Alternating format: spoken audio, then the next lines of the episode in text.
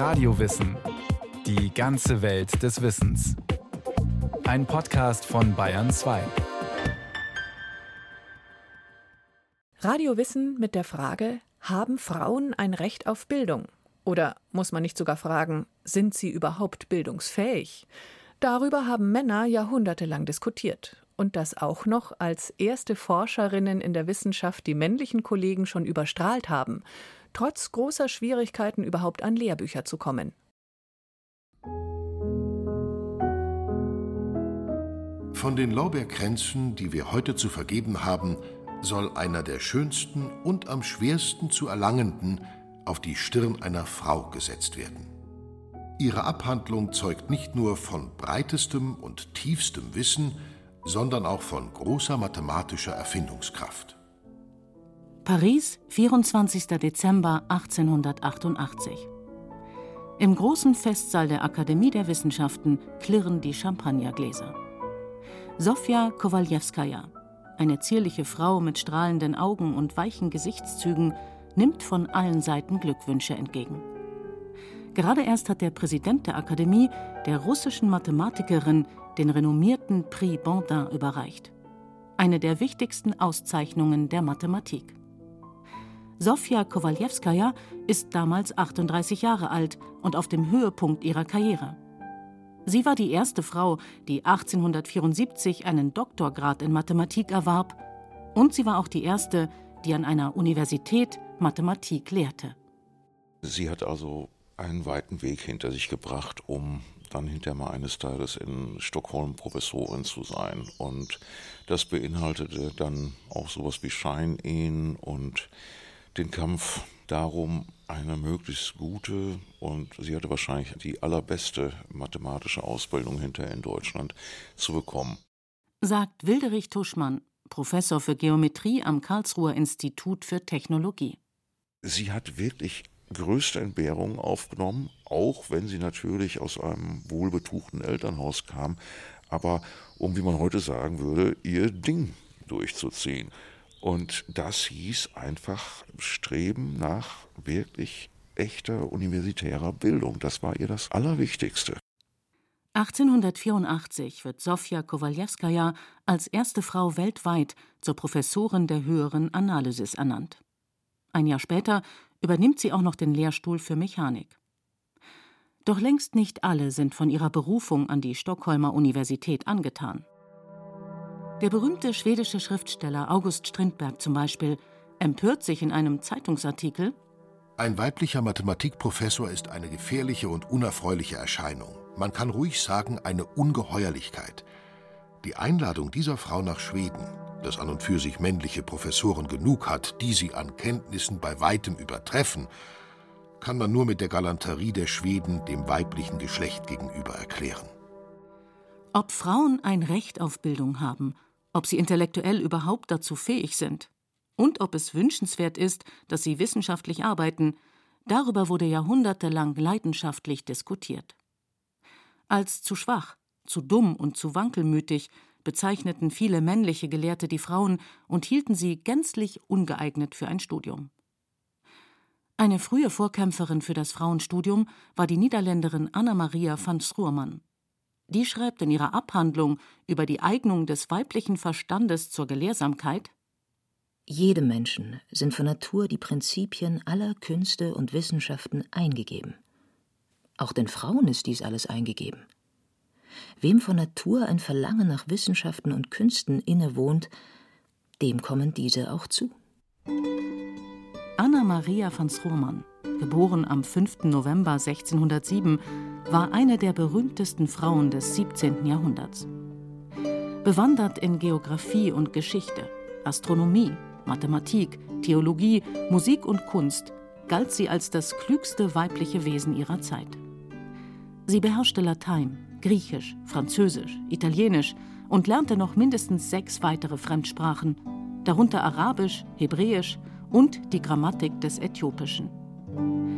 Mit einer Sondergenehmigung durfte sie als eine der ersten Frauen sogar die Universität besuchen. Um die Männer im Hörsaal durch ihren Anblick nicht abzulenken, verfolgte die Studentin die Vorlesungen von einer Loge aus, wie Kuratorin Marian Brauers erzählt. Da zat ze gewoon apart in zo'n hokje met wel uh, Kijkgaten en. Da saß sie dann abgesondert in einer Art Kiste mit Gucklöchern und Frischluftzufuhr. Denn es war einfach unerhört, dass eine Frau dieselbe Karriere wie ein Mann anstrebte. Aber das wollte sie gar nicht. Sie wollte nur ihre Talente nutzen. Maar dat wilde ze dus niet. Ze wilde dus haar talenten gebruiken. Für Anna-Maria van Schoormann, die unter anderem regelmäßig mit dem französischen Philosophen René Descartes korrespondiert, ist Bildung ein Allgemeingut, von dem die Frauen zu Unrecht ausgeschlossen sind. Nach welchem Recht, fragt sie, soll das Wissen der Frauen auf Nadel und Faden beschränkt sein? Dem Argument ihrer Gegner, Frauen seien von Natur aus minder begabt und deshalb in einer Universität fehl am Platz, entgegnet sie scharfsinnig Höchste Begabungen sind nicht unbedingt erforderlich. Zumal wir sehen, dass auch die Zahl der gelehrten Männer sich durchweg aus mittleren Begabungen zusammensetzt. E contrario kann man geradezu folgern, dass Frauen, als die weniger Begabten, umso mehr ein Studium brauchen. Doch ihr Kampf für ein Recht auf Bildung scheitert. Die Tore der Universitäten werden für Frauen noch weitere 250 Jahre verschlossen bleiben.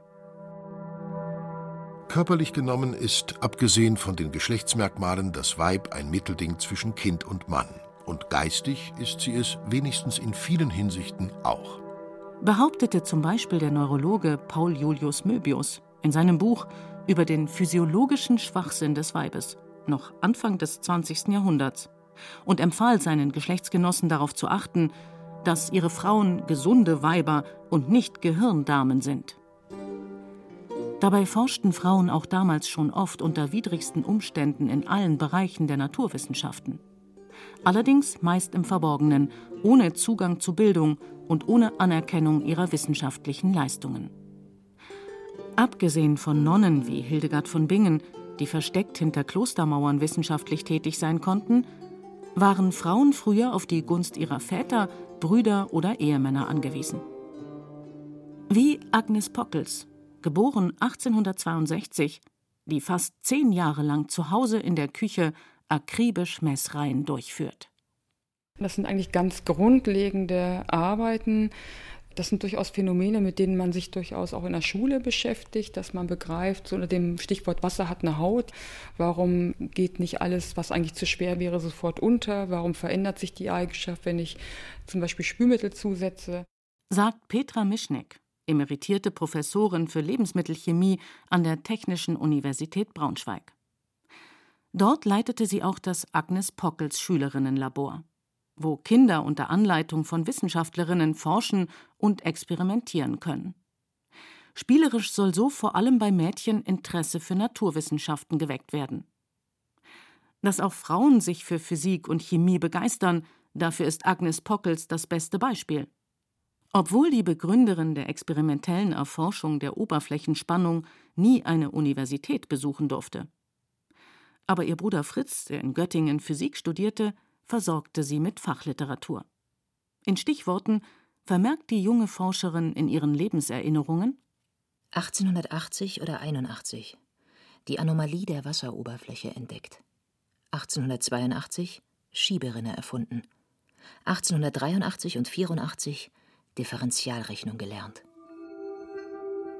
Agnes Pockels ist erst 20 Jahre alt als sie aus einer alten Apothekerwaage ihres Großvaters und einer Fleischextraktdose ihre erste Versuchsapparatur baut.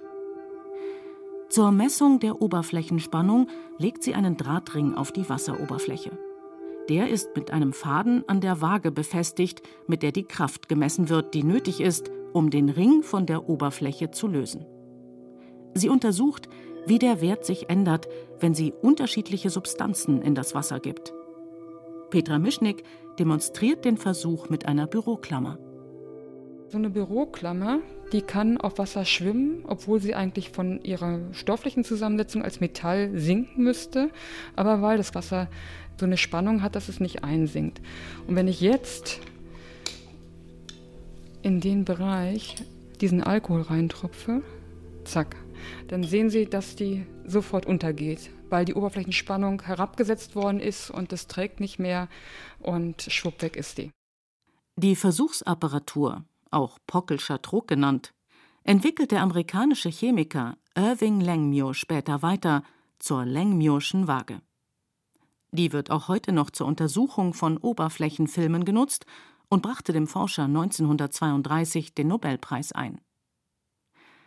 Agnes Pockels hingegen forscht jahrelang unbeachtet in ihrem Küchenlabor, bis sie in der naturwissenschaftlichen Rundschau auf den Artikel eines gewissen Lord Rayleigh stößt, der die Filmbildung von Olivenöl auf Wasser untersucht. Hochgeehrter Herr Lord, möchten Sie gütigst entschuldigen, dass ich es wage, Sie in einer wissenschaftlichen Angelegenheit mit einem Brief in deutscher Sprache zu belästigen. Da ich von den ergebnisreichen Untersuchungen gehört habe, welche Sie im vergangenen Jahr über die so lange unaufgeklärten Eigenschaften der Wasseroberfläche ausgeführt haben, so dachte ich, dürfte es vielleicht gerade Sie interessieren, einige von mir selbst über diesen Gegenstand angestellte Beobachtungen kennenzulernen. Auf zwölf eng beschriebenen Seiten beschreibt Agnes Pockels dem englischen Forscher im Januar 1891 detailliert die von ihr entwickelte Schieberinne informiert ihn über ihre Versuchsanordnung und die Forschungsergebnisse. Der Brief endet mit den Worten Ich glaubte, Ihnen diese von mir gefundenen Tatsachen nicht vorenthalten zu dürfen, obgleich ich nicht zu den Fachphysikern gehöre. Und indem ich wegen dieser Kühnheit nochmals um Verzeihung bitte, verbleibe ich in aufrichtiger Verehrung Ihre ergebene Agnes Pockels. Lord Rayleigh ist von den Untersuchungen der Autodidaktin über das Verhalten verschmutzter Wasseroberflächen beeindruckt und wendet sich umgehend an die Zeitschrift Nature. Dort erscheint wenige Wochen später ihre erste Publikation. Also Wissenschaft lebt auch vom Dialog. Das muss unheimlich beflügelnd sein, wenn man dann von auch gerade noch solchen renommierten Leuten eine Rückmeldung bekommt und in einen Dialog, in eine Auseinandersetzung auf Augenhöhe auch eintritt, ernst genommen wird. Und das sind ja alles keine Selbstverständlichkeiten in dem Wissenschaftsbetrieb der Zeit. Insofern ist das schon außergewöhnlich. Und da hat sie wirklich Glück gehabt. In den nächsten Jahren veröffentlicht Agnes Pockels selbst in Nature und anderen naturwissenschaftlichen Zeitschriften. Zum Beispiel ihre Beobachtungen über die Adhäsion verschiedener Flüssigkeiten an Glas. So werden auch deutsche Wissenschaftler auf sie aufmerksam. In Göttingen bietet man ihr das physikalische Labor zur Benutzung an. Agnes Pockels kann allerdings keinen Gebrauch davon machen, da sie und ihre Familie immer öfter gesundheitliche Probleme plagen. Nach dem Tod von Vater, Bruder und Mutter zieht sie sich ganz aus der Wissenschaft zurück.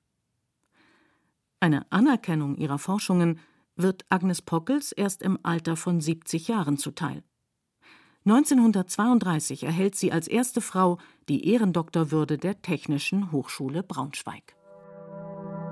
Das Höchste ist, wenn ein Weib sich derart als guter Schüler beweist, dass sie im Sinne des Lehrers die von ihm erlernte Methode handhabt.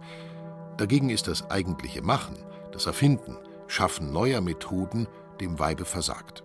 Sie kann sozusagen nicht Meister werden, denn Meister ist, wer was erdacht. Dass die Wissenschaften im engeren Sinne von den Weibern keine Bereicherung erfahren haben, noch erwarten können, ist demnach begreiflich. Schreibt Paul Julius Möbius in seinem umstrittenen 23-seitigen Essay über den physiologischen Schwachsinn des Weibes. Um 1880 eröffnen in Deutschland die ersten Mädchengymnasien, Elf Jahre später wird im Reichstag unter lautstarkem Gelächter zum ersten Mal über die Zulassung von Frauen zum Universitätsstudium diskutiert. Es dauert noch weitere neun Jahre, bis sich 1900 in Heidelberg und Freiburg versuchs- und probeweise die ersten Studentinnen immatrikulieren können. Wegbereiterinnen des Frauenstudiums in den Naturwissenschaften sind in Europa besonders die jungen Russinnen. Damit noch einmal zurück zu Sofja Kowaljewskaja, der ersten Mathematikprofessorin der Welt, die bereits 1863 als geduldete Gasthörerin Vorlesungen an der Heidelberger Universität besucht. Der schönste Moment in der Arbeit ist wohl derjenige, in dem man sich die Theorie im Kopfe aufbaut und die nötigen Annahmen, in mathematische Sprache gekleidet, aufstellt. Später kommen aber weitläufige Auseinandersetzungen und Entwicklungen, die gewöhnlich viel Ausdauer erfordern und uns Mathematikern nicht selten das Leben schwer machen. Wie sehr belohnt findet man sich aber auch am Ende, wenn man alles, was man vorausgesagt und sozusagen erraten hat, durch strenge mathematische Rechnung wirklich bestätigt findet. Geboren wird Sofja als mittleres von drei Kindern am 15. Januar 1850 in Moskau. Die acht Jahre ältere Schwester Anjuta ist ihr großes Vorbild. Bruder Fetja ist fünf Jahre jünger als sie. Der Vater zieht sich nach seinem Abschied aus der russischen Armee mit der Familie auf seinen Landsitz zurück. Sofja, die mit ihrem Bruder die meiste Zeit in der Kinderstube verbringt, ist ein schüchternes und verschlossenes Kind. Ihre Erziehung und Bildung übernimmt eine strenge englische Gouvernante, die ihr das Leben schwer macht. Einziger Lichtblick sind die sporadischen Besuche eines alten Onkels, der mit Sofia wie mit einer Erwachsenen spricht. So hörte ich von ihm etwas über die Quadratur des Kreises und über die Asymptote, auf die eine Kurve beständig zuläuft, um sie doch erst im Unendlichen zu berühren. Alles Dinge, deren Sinn ich selbstverständlich nicht erfassen konnte, die aber auf meine Fantasie einwirkten und in mir eine Begeisterung für die Mathematik erweckten. Ich in ihr eine höhere, geheimnisvolle Wissenschaft, die den Eingeweihten eine neue, wunderbare Welt eröffnet, zu der gewöhnliche Sterbliche keinen Zutritt haben. Und dann kam noch etwas dazu, und das ist fast skurril. Als die Familie auf das Landgut zog, da hatte man nicht mehr genügend Tapeten, um auch das Kinderzimmer zu tapezieren. Und da hat man einfach die Wände beklebt mit den Seiten eines mathematischen Lehrbuches, das ihr Vater während seiner Offiziersausbildung benutzt hatte. Erzählt die Historikerin Cordula Tolmin, die eine Biografie über die Fürstin der Wissenschaft geschrieben hat. Die hingen dort in völlig willkürlicher Reihenfolge, muss man sich vorstellen. Und Sofia hat als Kind, das beschreibt sie selbst, stundenlang davor gestanden, hat sich diese geheimnisvollen Zeichen angeguckt, die Integralzeichen, Differentialzeichen, Summenzeichen und hat überlegt, was das wohl bedeuten könnte. Und das mit so durchschlagendem Erfolg, dass nachher, als sie dann als 16-, 17-Jährige erstmal systematischen Unterricht in höherer Mathematik erhielt, ihr Lehrer meinte, sie wisse schon alles, was er ihr eigentlich beibringen wollte.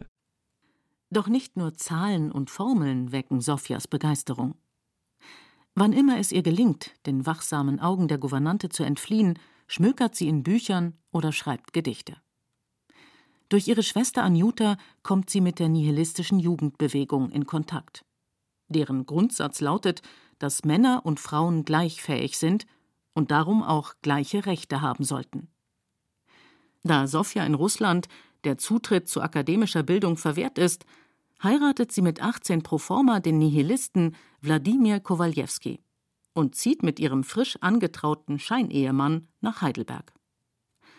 Aber auch dort muss sie jeden Professor erst mühsam überreden, sie als Gasthörerin in den Vorlesungen zuzulassen.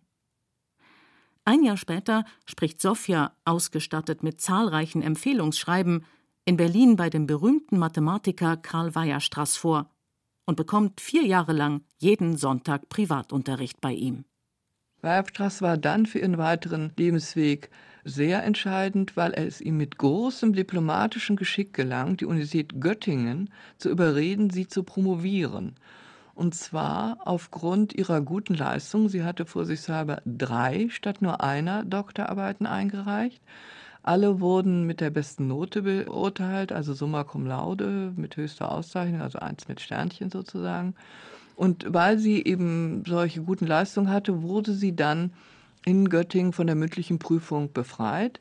Sie hat die Promotion in Absentia abgelegt. Und das hat zur Folge, dass sie die erste Frau ist, die hier promoviert wurde, aber dass sie Göttingen trotzdem niemals betreten hat. Sofia Kowalewskaja ist 24 Jahre alt als sie bei der Prüfungskommission in Göttingen ihre Doktorarbeiten einreicht. Eine über die Gestalt der Saturnringe, eine zweite über die Abelschen Integrale und eine dritte über die Theorie der partiellen Differentialgleichungen. Mathematikprofessor Wilderich Tuschmann ist auch heute noch von ihrem Fleiß beeindruckt. Was absolut bleibt, ist eben der nach ihr und Cauchy, Augustin Louis Cauchy, benannte Existenz- und Eindeutigkeitssatz für Systeme partieller Differentialgleichungen. Das sogenannte Cauchy-Kowalewskaja-Theorem. Also das ist bis heute Standard in jedem Lehrbuch über partielle Differentialgleichungen. Dass sämtliche Zweifel an ihren mathematischen Fähigkeiten unbegründet sind, beweist Sofja Kowalewskaja spätestens 1888 mit der Lösung des Rotationsproblems, einer überaus komplexen Aufgabe, an der sich schon viele Mathematiker die Zähne ausgebissen hatten. Es wird ihr größter wissenschaftlicher Erfolg und ist so bedeutend, dass die Jury das Preisgeld für den Prix Bordin von 3000 auf 5000 Francs erhöht. Ein Jahr später erscheinen ihre Kindheitserinnerungen, ein Bestseller, der in acht Sprachen übersetzt wird, und sie erhält in Schweden eine Professur auf Lebenszeit. Viele, die Mathematik nicht näher kennen, verwechseln sie mit Rechnen und halten sie für eine trockene, langweilige Wissenschaft. In Wirklichkeit aber ist sie eine Wissenschaft, die viel Fantasie verlangt. Während meines ganzen Lebens hat mich die Mathematik überhaupt mehr durch ihre philosophische Seite angezogen und war mir stets diejenige Wissenschaft, die mir ganz neue Ansichten eröffnet hat. Sofja Kowalewskaja ist gerade 41 Jahre alt, als sie am 10. Februar 1891 nach einer verschleppten Erkältung an einer Lungenentzündung stirbt. Nach ihrem Tod werden ein Asteroid und ein Berg auf der Rückseite des Mondes nach ihr benannt. Trotzdem kennen nur wenige heute noch ihren Namen. Für den ungewöhnlichen Weg, den Sofja Kowalewskaja gegangen ist, gab es keine Vorbilder. Für die Historikerin Cordula Tolmin war sie in vielen Entscheidungen ihrer Zeit weit voraus. Aber das Wichtigste, und daran äh, finde ich sie insbesondere vorbildhaft, ist, dass sie sich niemals als Einzelkämpferin verstand, sondern sich immer im Kontext einer Frauen- und Menschenbewegung sah, in deren Anfang ihre eigene Karriere wurzelte, das hat sie nie vergessen, und an deren Ende Studium und Karriere für Frauen selbstverständlich sein würde. Das war Radio Wissen, ein Podcast von Bayern 2. Autorin Claudia Heißenberg, Regie Irene Schuck. Es sprachen Katja Amberger, Katja Bürkle, Julia Fischer und Stefan Wilkening. Technik Roland Böhm, Redaktion Thomas Morawitz. Wenn Sie keine Folge mehr verpassen wollen, abonnieren Sie Radio Wissen unter bayern2.de slash podcast.